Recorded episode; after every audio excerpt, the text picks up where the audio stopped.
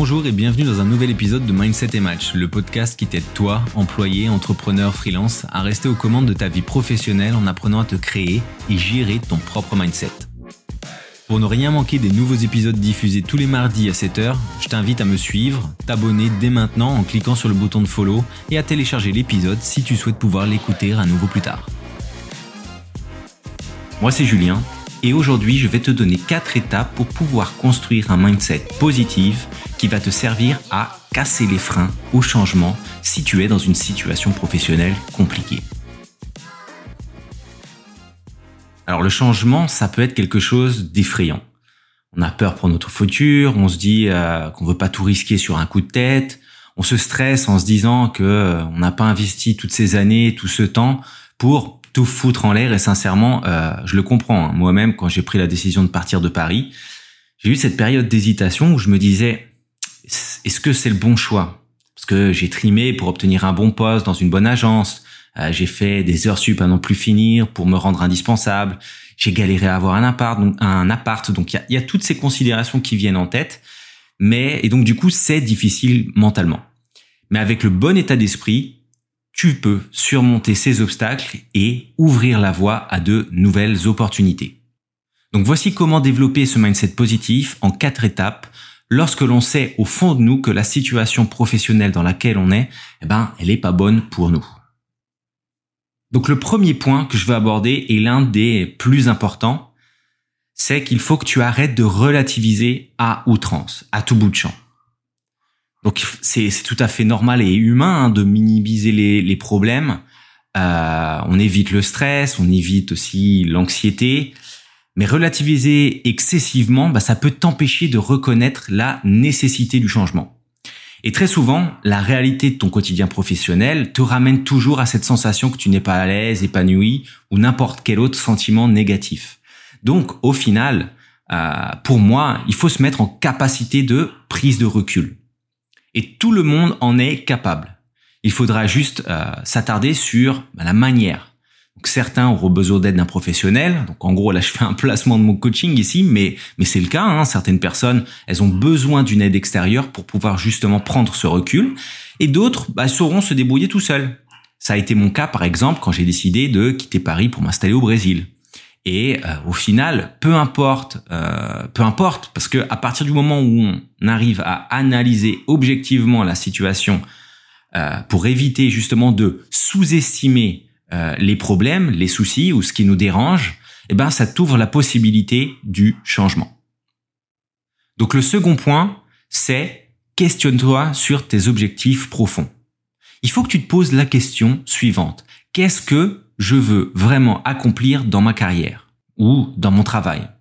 Ou même est-ce que je veux suivre une voie carriériste ou non? Donc là, on est vraiment sur euh, quelque chose de très général. Mais voilà, tout le monde n'a pas les mêmes objectifs. Et, c'est tout à fait louable, il n'y a aucun problème. Il faut juste définir tes objectifs profonds et ce qui te motive réellement. Alors ici, attention, hein, moi je parle pas de salaire, je parle pas d'argent. Euh, j'en ai déjà parlé dans un épisode euh, précédent, donc je vais pas forcément revenir dessus, même si c'est quelque chose d'important. Euh, ici, moi, je parle plutôt de ce qui fait que tu te sens à l'aise dans ton job, quelque chose qui te procure une satisfaction suffisante pour te lever pas 5 ou 6 jours par semaine et recommencer. Et donc avoir une vision claire de ce que tu veux atteindre te donnera la motivation nécessaire pour briser les freins au changement.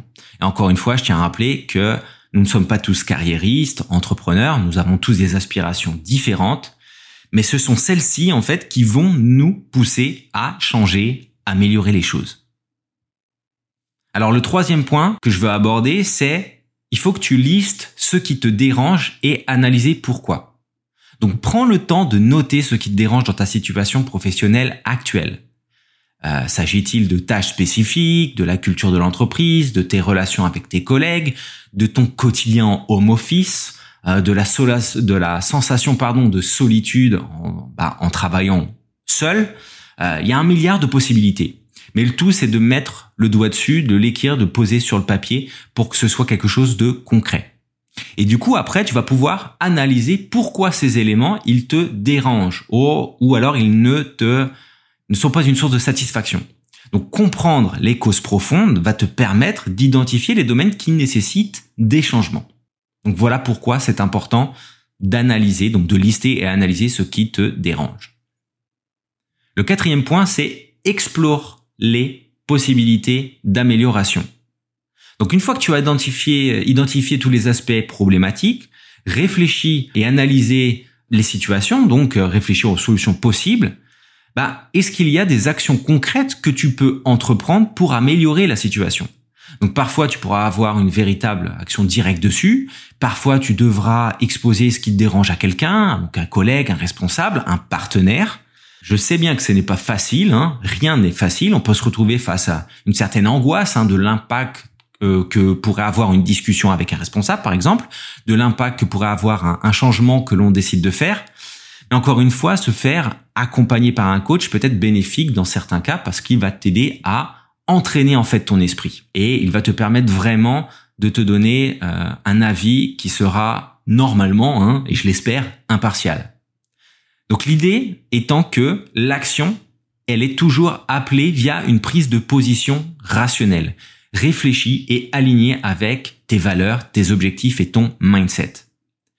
Donc si tu réalises qu'il n'y a pas de retour possible, qu'il n'y a pas de solution, que tu as déjà épuisé en fait toutes les possibilités, tous les chemins qui pouvaient te mener à la résolution du problème, de la situation difficile, complexe, et que la situation en fait ne correspond du coup pas à tes objectifs profonds, eh ben ça peut devenir un signal fort qu'un changement plus radical est nécessaire. Donc ici, on parle potentiellement d'un changement de poste, changement de carrière, changement de voie. Donc voilà, là on, arrive sur des étapes qui sont encore différentes, sur un sujet qui est encore différent, que j'aborderai très certainement dans un prochain épisode.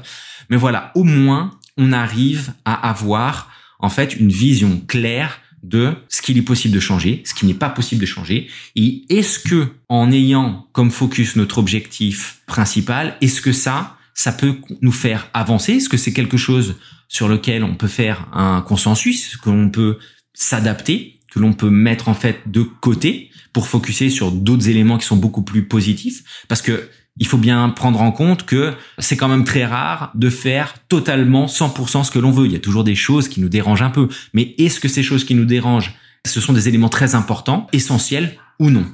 Et donc voilà, c'est là qu'on arrive à la potentielle prise de décision beaucoup plus radicale. Donc voilà, tu as maintenant des étapes pour construire un mindset positif et surmonter en fait les freins au changement professionnel.